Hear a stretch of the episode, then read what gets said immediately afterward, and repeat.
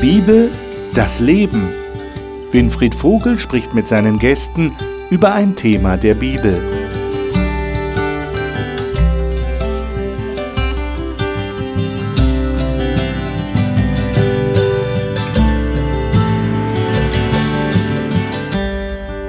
Willkommen zu unserer Talkrunde über die Bibel hier im Studio. Wussten Sie eigentlich, dass es eine Gerechtigkeitsbibel gibt? Die habe ich vor kurzem entdeckt und habe gedacht, ich bringe sie mal mit, um sie Ihnen zu zeigen.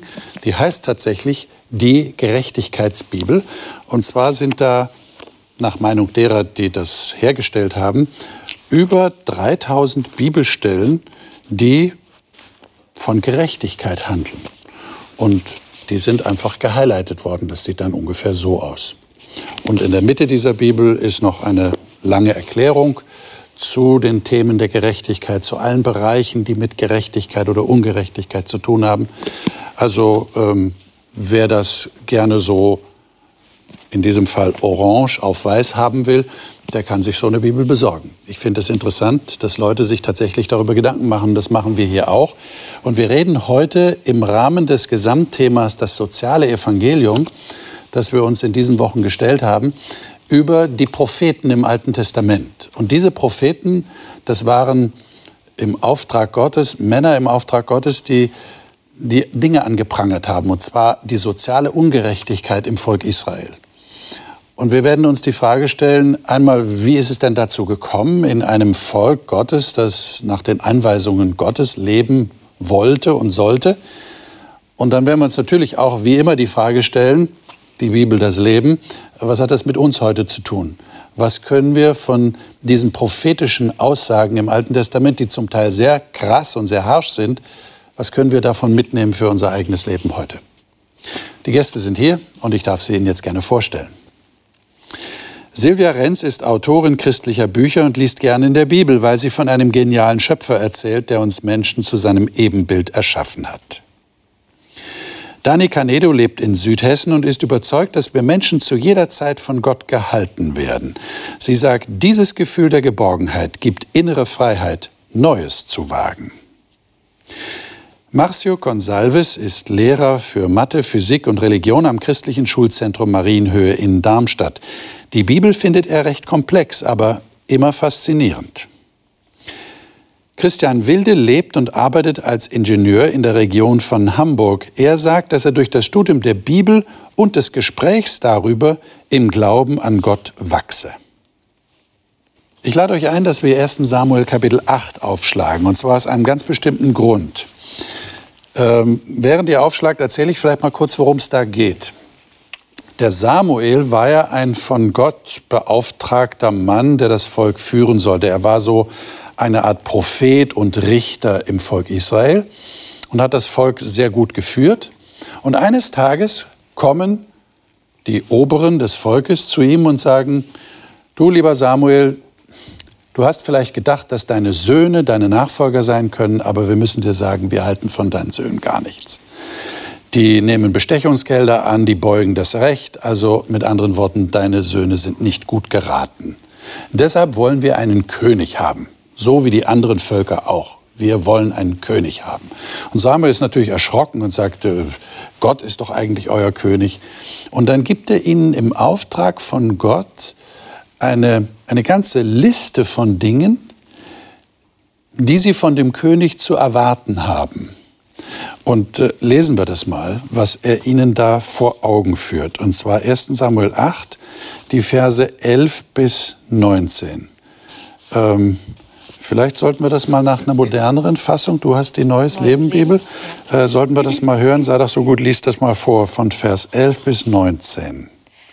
So wird ein König über euch herrschen, sagte er. Er wird eure Söhne in sein Heer einziehen und sie vor seinen Wagen laufen lassen.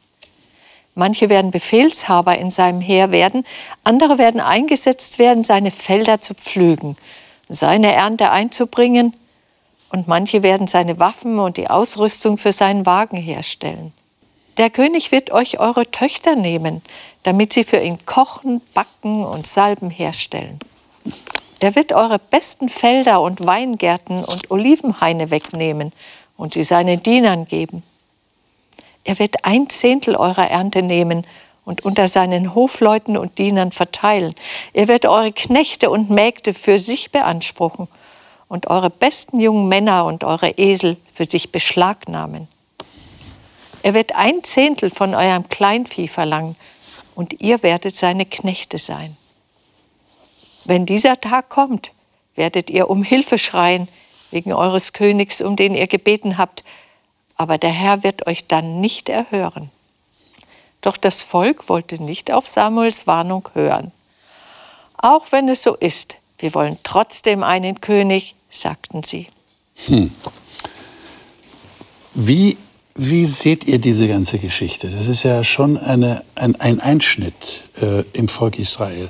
Und der, der Samuel sagt ihnen ganz deutlich, was sie zu erwarten haben. Nämlich, wenn wir das jetzt mal übersetzen wollen, das wird nicht leicht werden. Das wird auch, ja, wir könnten sagen, soziale Ungerechtigkeit geben, denn er wird euch ausnutzen.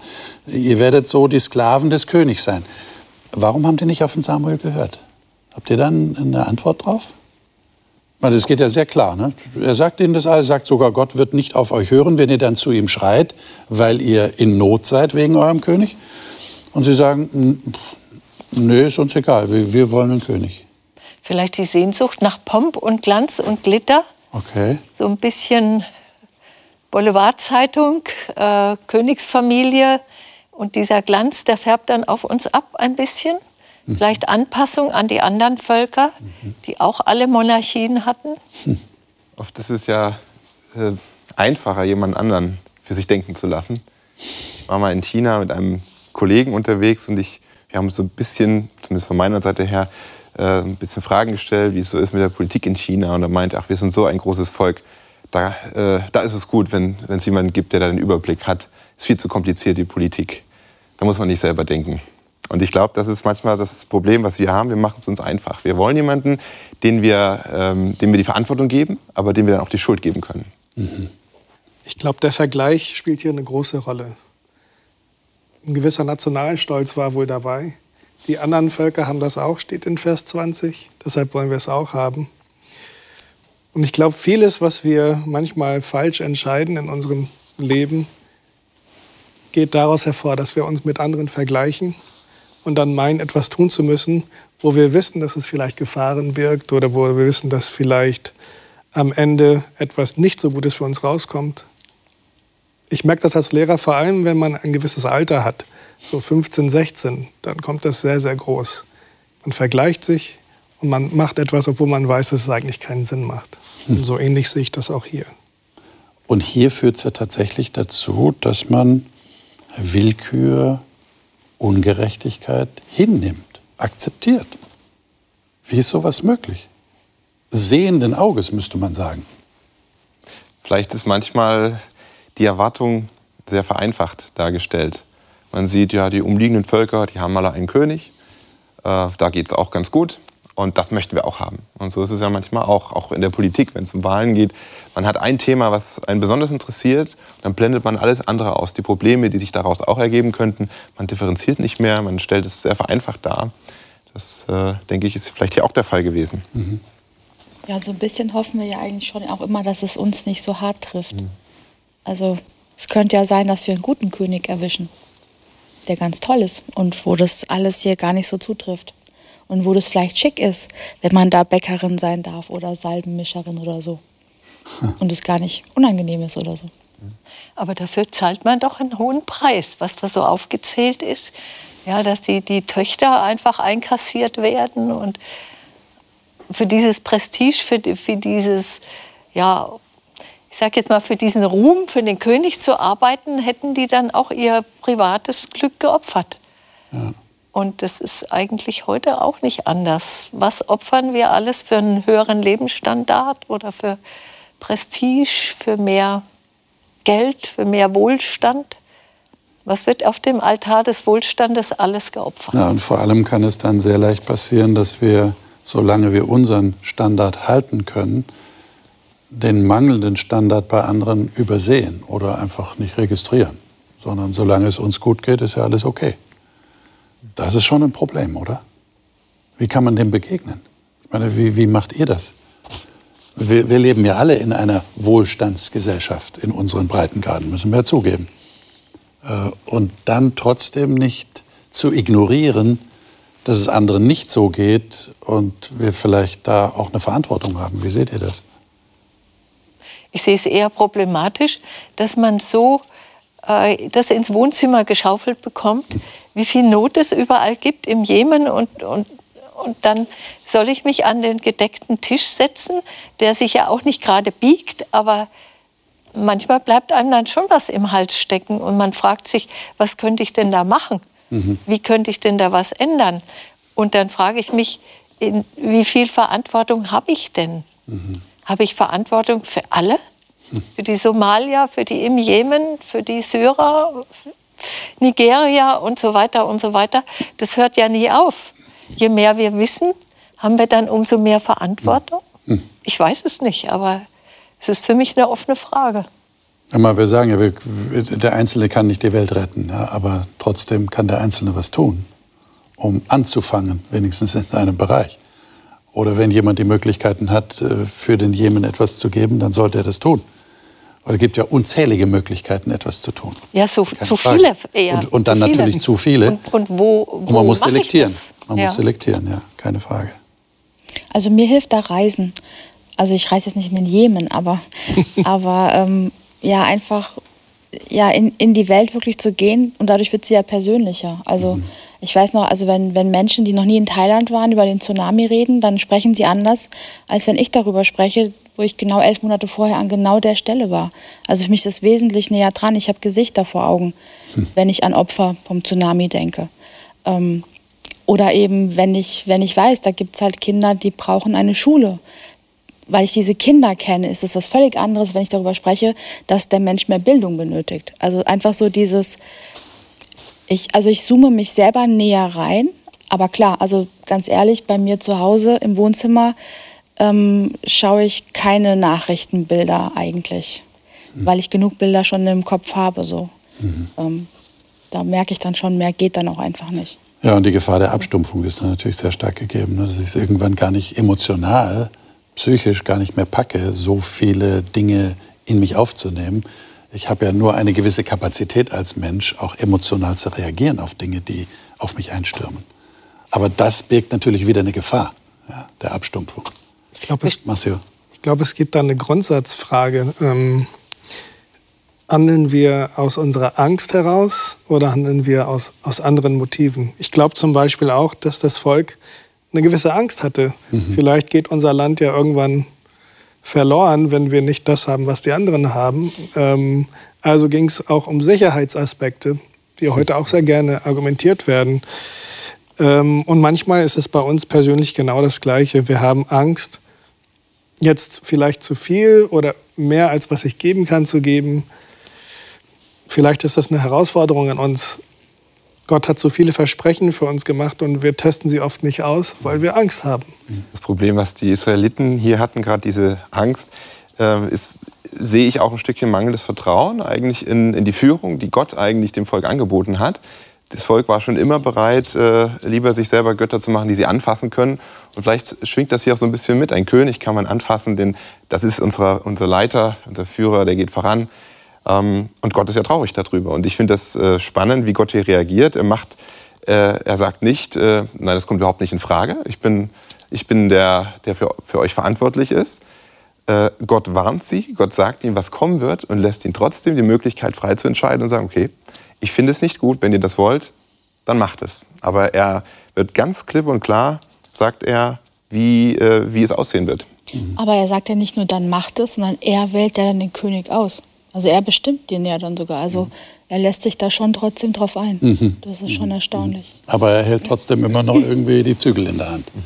Das ist interessant. Aber gehen wir mal weiter äh, jetzt zu den Propheten äh, im Alten Testament, die jetzt eine Situation anprangern, die wahrscheinlich hier entstanden ist in der Wahl eines Königs, in dem Schielen nach Glanz und Gloria. Äh, hat sich das äh, nicht zum Positiven entwickelt. Wir lesen mal Amos 4. Das wäre der erste Prophet, den wir hier mal äh, aufsuchen sozusagen.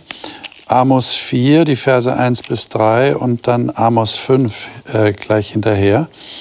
Äh, Marcio, sei das so gut, lies mal Amos 4, 1 bis 3. Du hast die Schlachter? Das ist richtig, ja. Schlachterübersetzung.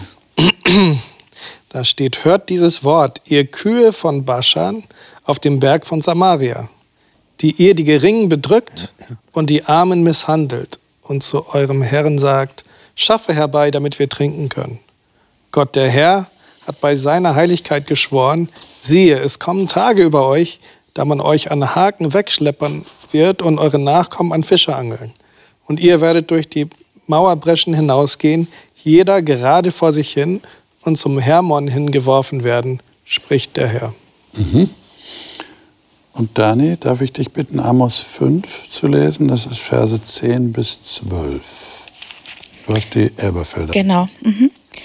Sie hassen den, der im Tor Recht spricht, und verabscheuen den, der Unsträflichkeit redet.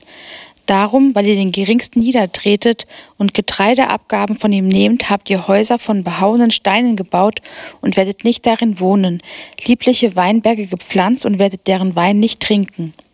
Denn ich weiß, dass eure Übertretungen viele und eure Sünden zahlreich sind. Sie bedrängen den Gerechten, nehmen Lösegeld und beugen das Recht der Armen im Tor. Hm. Das ist schon ziemlich krass, was der Amos hier anprangert.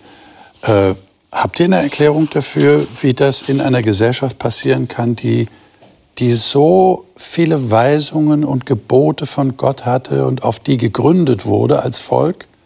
Und Gott war sogar präsent im Heiligtum. Die Propheten haben direkt von ihm Dinge gesagt dem Volk. Wie kommt das zu solchen Zuständen? Habt ihr da eine Erklärung dafür? Man muss es halt auch machen. Man muss es halt auch umsetzen. Zum Beispiel dieses, dieses Gebot, das in Israel damals von Gott eingesetzt wurde, dass in jedem siebten Jahr mhm. die Äcker nicht bestellt wurden, die Weinberge nicht beschnitten, sondern alles, was da wuchs, das sollten die Armen und die, die Witwen, die Waisen bekommen und auch die Ausländer, die eben kein eigenes Land hatten. Das wurde nie gemacht. Oder jedes 50. Jahr, das war das Jobeljahr, da gingen alle Grundstücke wieder zurück an den ursprünglichen Besitzer oder sagt man Eigentümer, also jedenfalls an den, der es mhm. ursprünglich geerbt hat. Und es war auch nicht erlaubt, eigentlich das Erbe der Väter an andere zu verhökern, hm. sondern jeder sollte das behalten.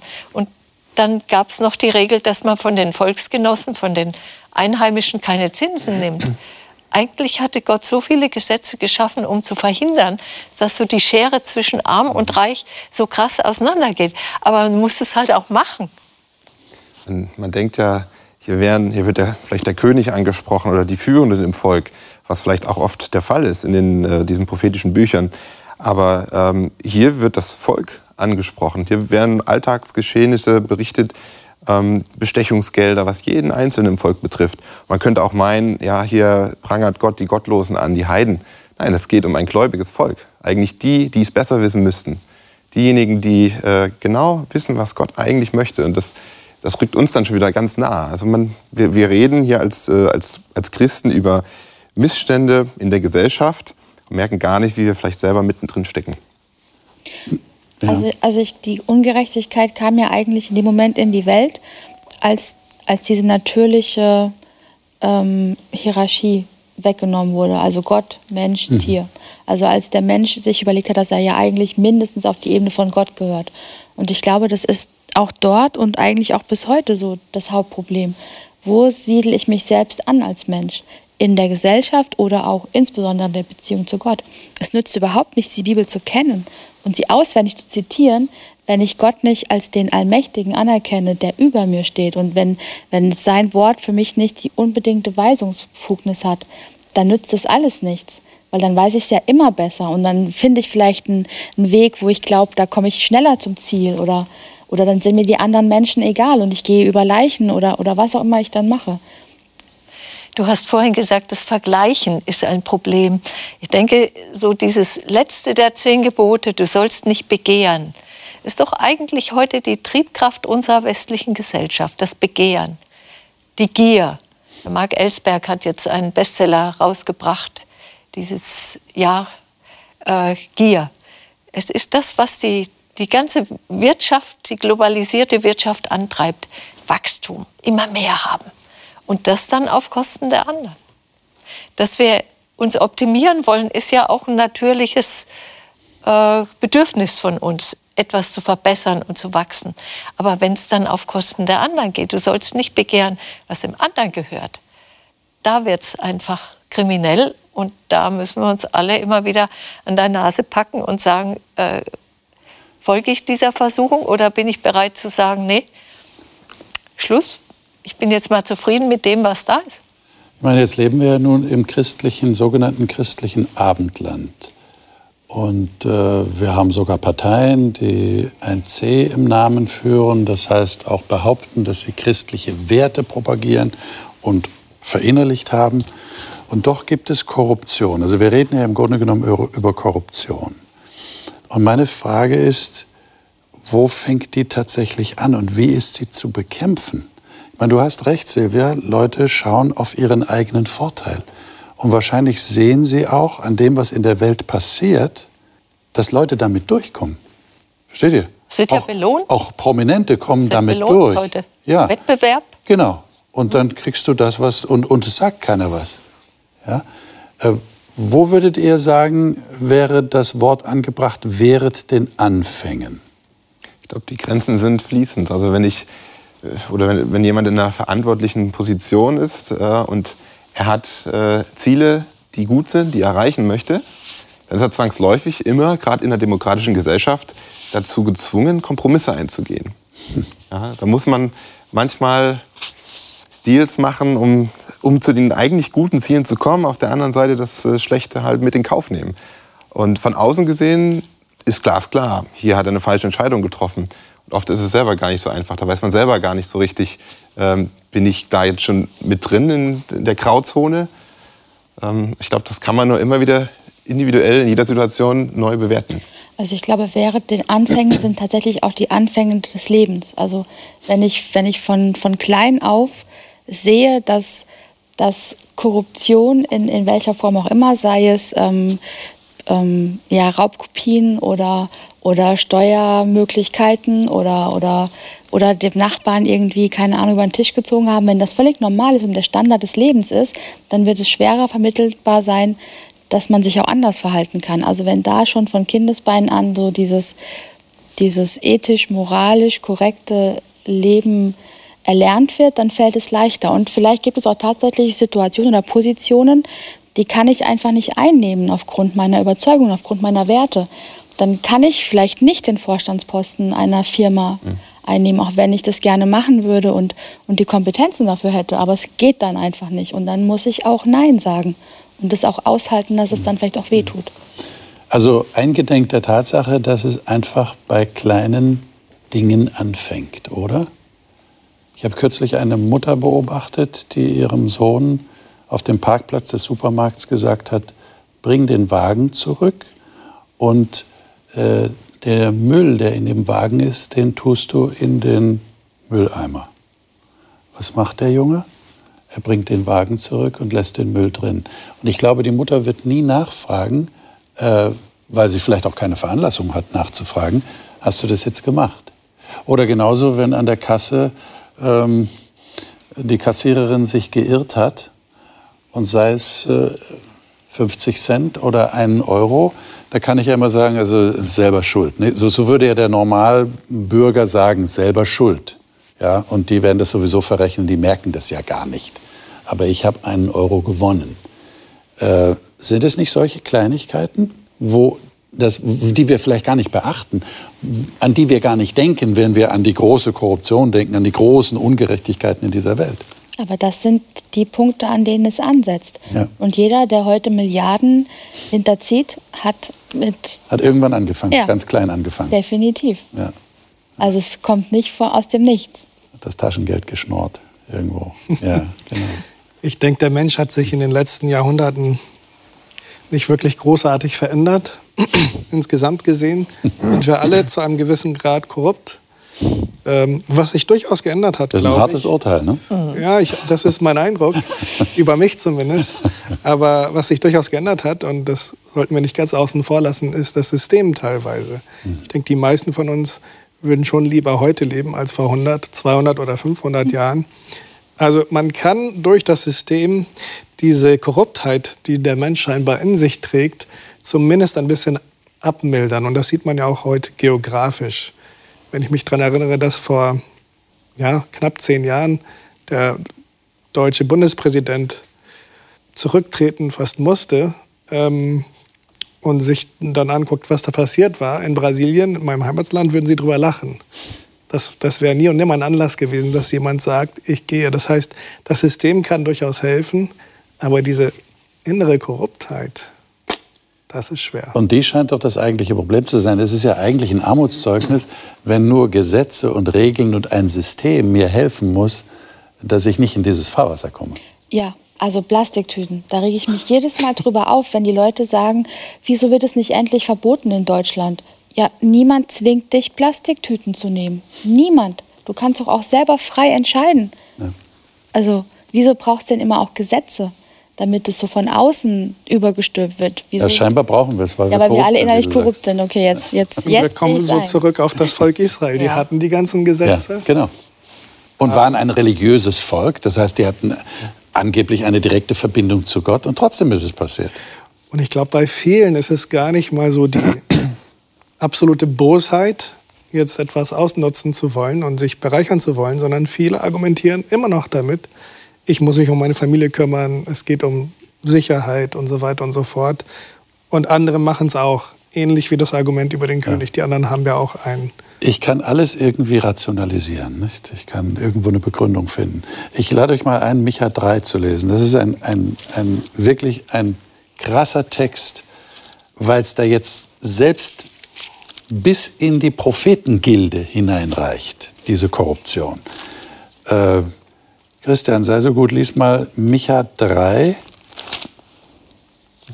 Ja, braucht ein bisschen den zu finden. Diese kleinen Propheten, die sind alle so dicht beieinander. Und man muss sie erst mal entdecken. Äh, nimm dir Zeit. Micha 3, 9 bis 12. Wenn du es jetzt gerade nicht findest, äh, kann jemand anders, der es aufgeschlagen hat. Hört doch, ihr, die ihr dem Volk Jakobs vorsteht, die ihr die Anführer des Hauses Israel seid. Ihr verabscheut die Gerechtigkeit und beugt das Recht. Ihr baut Zion und geht dabei über Leichen. Ihr richtet Jerusalem auf und versündigt euch dabei. Die Oberhäupter der Stadt sind bei der Rechtsprechung bestechlich. Die Priester lassen sich für die Unterweisung des Rechts bezahlen und die Propheten weissagen für Geld. Dabei berufen sie sich auf den Herrn und behaupten, der Herr ist doch mitten unter uns, uns kann nichts Böses geschehen. Wegen euch wird Zion zu Ackerland umgepflügt und Jerusalem zu einem Trümmerhaufen gemacht werden und auf dem Tempelberg wird Gestrüpp wuchern. Ich habe mir da die Frage gestellt, als ich den Text gelesen habe, ähm, was ist so attraktiv daran, äh, Unrecht mit einer religiösen Fassade zu tarnen? Wo doch eigentlich ein großer Kontrast besteht zwischen dem religiösen Anspruch und diesem, der Herr ist in unserer Mitte, alles ist gut, und dann auf der anderen Seite die Hand aufhalten, gib mir mal Geld, dann werde ich eine gute Prophezeiung für dich produzieren. Äh, wie kommt sowas? Ich, ich glaube, wir haben schon in uns auch so diese, diese Sehnsucht nach, ähm, ich nenne es jetzt mal Religion, Mhm. also so nach, nach religiösem, ja, keine Ahnung, wie man das füllen soll, ein anderes Wort dafür wäre bestimmt besser, aber so diese, dieser, dieser Wunsch ist da, also sei es jetzt, dass man in den Tempel geht, zu einem, haben sie neulich bei einem Bundesligaspiel gesagt, die sind hier im Tempel und, und singen jetzt und so. Also es, es ist da, man, man möchte irgend sowas in der Form erleben. So eine Art Absicherung vielleicht auch? Ich Ja, habe ein ich- sicheres Gefühl, ich bin ja irgendwie religiös. Ja, das sicherlich auch. Mhm. Und ich glaube, es ist auch leichter, Menschen religiös zu manipulieren.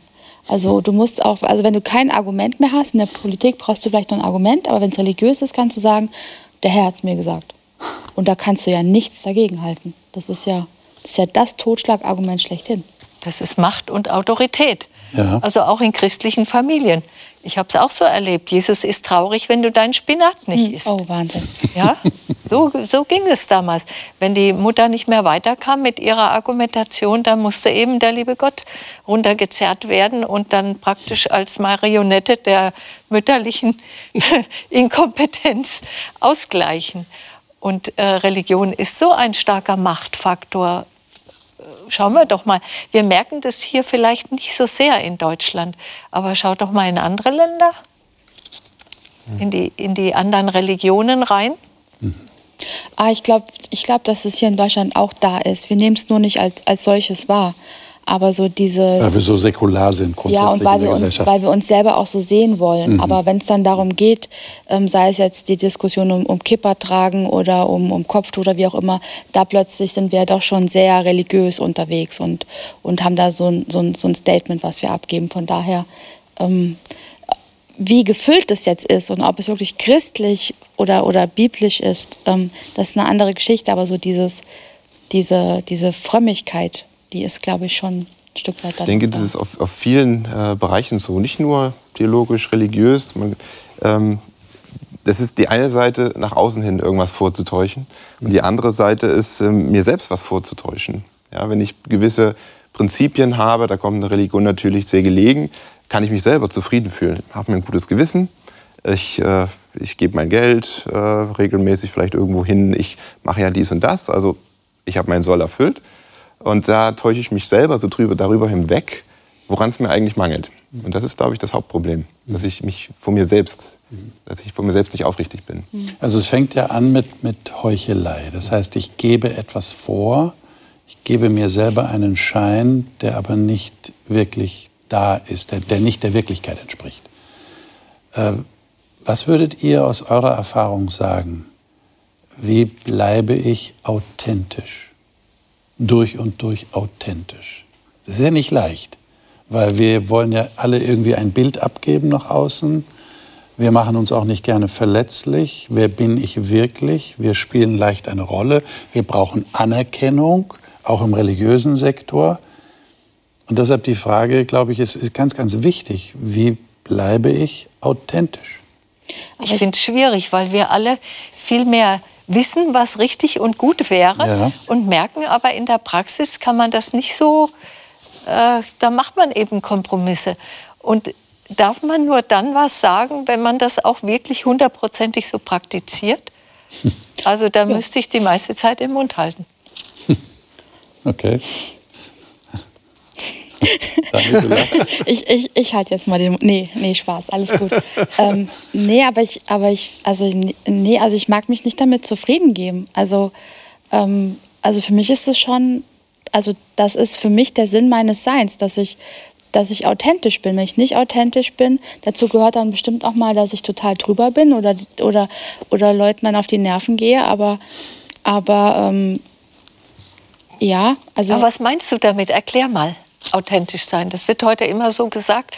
Ist so ein Schlagwort. Also ich finde, authent authentisch sein ist zum einen als, als allerwichtiges, sich verwundbar zu machen vor sich selber, aber auch vor dem anderen. Auch Dinge zu sagen, die echt maximal unangenehm sind.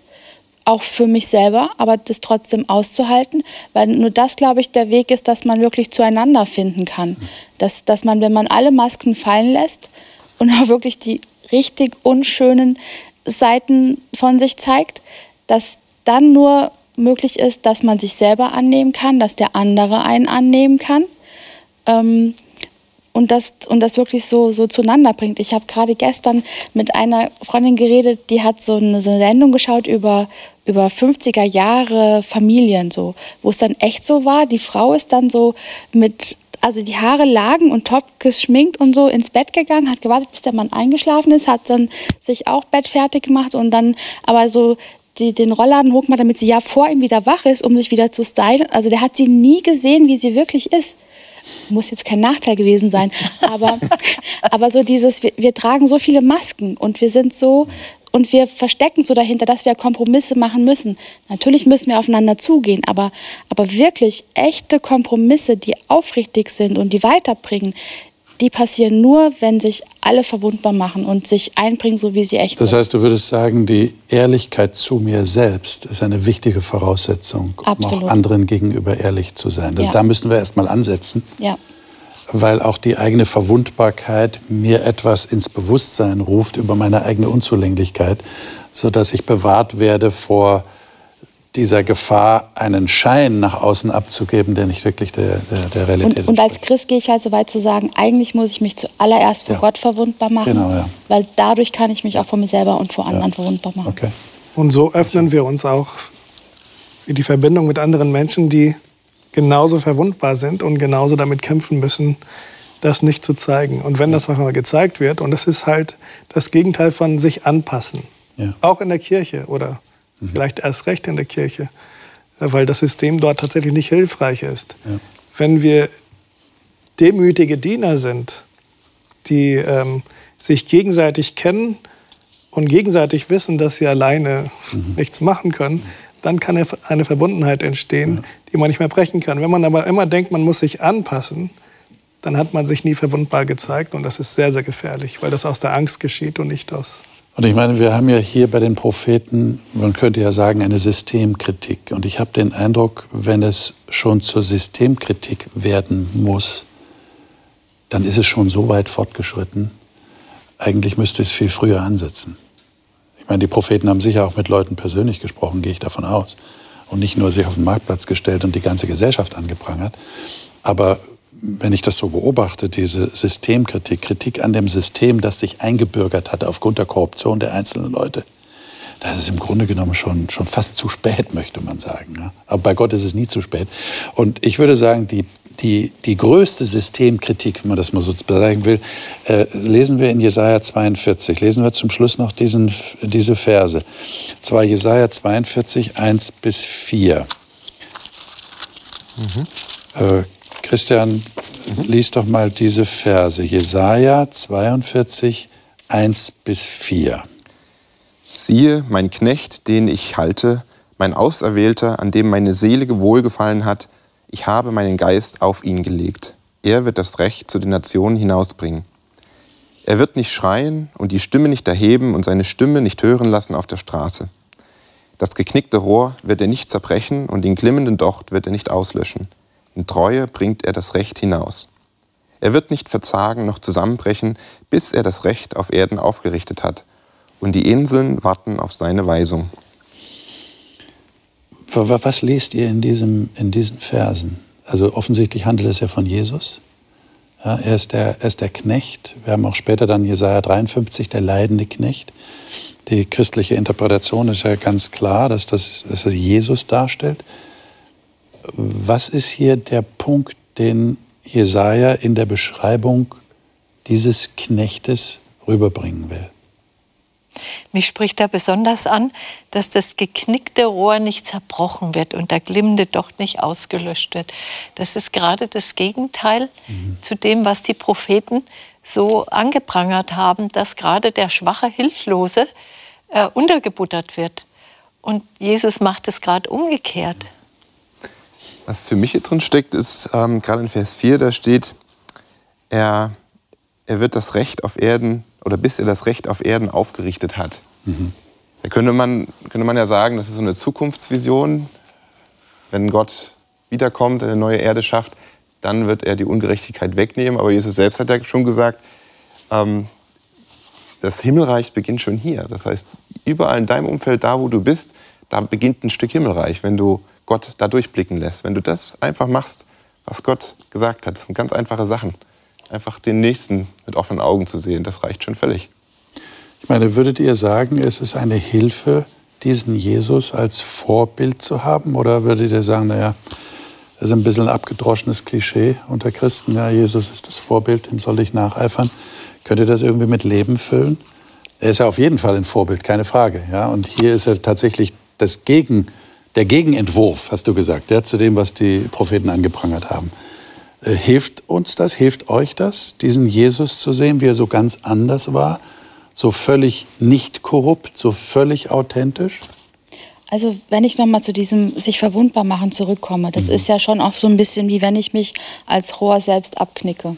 Und ich setze mich ja schon so ein bisschen den Gezeiten damit aus. Also es kann ja positive Reaktionen geben und negative. Und dann eben hier zu wissen, da ist jemand, der knickt eben nicht ab und der löscht diesen, diesen letzten Glimmer da im Docht nicht aus. Das, ähm, das tut ja mir gut. Und, und wenn ich verstehe, dass es mir gut tut und es jemand anderes für mich macht, dann fällt es mir hoffentlich auch leichter, jemand anderen nicht abzuknicken und seinen Docht auszulöschen. Und, und dieses eben, er wird nicht ermatten und er wird nicht niedersingen, sondern er, er gibt halt nicht auf, er steht, also er macht immer weiter und, und es ist ihm wichtig und, und er hält, bleibt da dran. Das finde ich schon sehr, also das ist für mich, glaube ich, noch mehr dieses, dieser Wunsch, da so zu sein wollen wie Jesus. Und ähm, ja, das, also das ist also ganz wichtig. Also ich finde das nicht abgedroschen. Mhm. Ganz und gar nicht. Mhm. Für, für mich in, in, dem, in dem Sinne Vorbild, ähm, weil er gerade die Prinzipien der ganzen Gesetze, die da im Buch Mose äh, aufgezählt wurden und die hier in den prophetischen Büchern angeprangert werden, dass man sich eben nicht dran gehalten hat, all das hat er runtergebrochen auf zwei einfache Sätze. Gott von ganzem Herzen lieben und den Nächsten. Und insofern finde ich, das ist das für mich ein Vorbild. Die zwei Sätze kann man sich merken, aber die umzusetzen, da haben wir ein Leben lang mit zu tun. Und ja, sich genau. selbst übrigens. Genau. Aber das ist etwas, das kannst du nicht mit Macht und Autorität durchsetzen, auch nicht mit so einer Revolution. Das hat man ja immer wieder versucht, soziale Gerechtigkeit mit Waffengewalt zu schaffen, indem man die Reichen einfach ja, oder enteignet oder so. Aber das wird nicht wirklich nachhaltig sein, weil dieses Korrupte in uns, diese Gier, immer mehr zu haben, die steckt einfach im Menschen drin. Und das muss von innen raus geheilt werden. Deswegen wird er nicht schreien und lärmen. Ja. Das beginnt so ganz leise und klein in uns mit dieser Zufriedenheit, dass man sagt, Gott liebt mich. Und dann muss ich nicht krallen und haben und andere wegschubsen. Das heißt also, wenn wir auf die Geschichte oder in die Geschichte schauen, liebe Zuschauer, dann, dann merken wir sehr schnell, äh, es geht nicht nur um eine Philosophie und schon gar nicht um eine menschliche Philosophie, weil da hat es viele Versuche gegeben, Gerechtigkeit zu schaffen, die aber gescheitert sind an der menschlichen Natur. Und wir haben gerade festgestellt und von den Gästen gehört, da ist keiner ausgenommen. Keiner kann sich hier besser fühlen und sagen, ich stehe da drüber und ich mache das alles richtig. Wir haben da alle etwas in uns drin, das, äh, das ein Risiko darstellt, gerade wenn es darum geht, Menschen gerecht zu behandeln und ihnen zuvorkommend zu begegnen, so wie Jesus es vorgelebt hat. Äh, wir wünschen Ihnen aus diesem Kreis, dass Sie das weiter reflektieren für sich und auch darüber nachdenken, einmal diese eigene Verletzlichkeit zu sehen und aus dieser eigenen Verwundbarkeit heraus auch die Verwundbarkeit anderer zu sehen und diese Abhängigkeit von Gott und das dann übertragen auf das Miteinander, dann glaube ich, hätten wir in dem Umfeld, in dem wir leben, so klein es vielleicht sein mag, schon sehr viel gewonnen. Nächstes Mal werden wir eine Fortsetzung eigentlich dieses Themas haben. Es geht nämlich um soziale Gerechtigkeit und zwar nicht einfach um soziale Gerechtigkeit an sich, sondern es geht um Texte im Alten Testament, wo Gott sehr deutlich zum Ausdruck bringt, dass er eigentlich diese ganze religiöse Aktivität, die er eigentlich geboten hat, nämlich Opfer zu bringen, Gottesdienste zu halten, ihn zu loben, ihm Lieder zu singen, dass er das absolut abscheulich findet, aus einem einzigen Grund. Weil die Leute, die das tun, die ihm da Loblieder singen und die Opfer bringen, ihren Nächsten völlig vernachlässigen, die Witwen übervorteilen, sie nicht versorgen, sich nicht um das Recht kümmern, sondern es beugen. Und Gott hat ganz deutliche Worte dafür gefunden. Und denen wollen wir nachgehen und uns dann fragen, was können wir für heute daraus lernen, wie wir das immer tun in diesem Kreis. Bis dahin wünsche ich Ihnen Gottes Segen für Ihr eigenes Nachdenken. Und vielleicht haben Sie auch jemanden, mit dem Sie darüber reflektieren können. Ich glaube, das wäre sehr hilfreich. Bis zum nächsten Mal.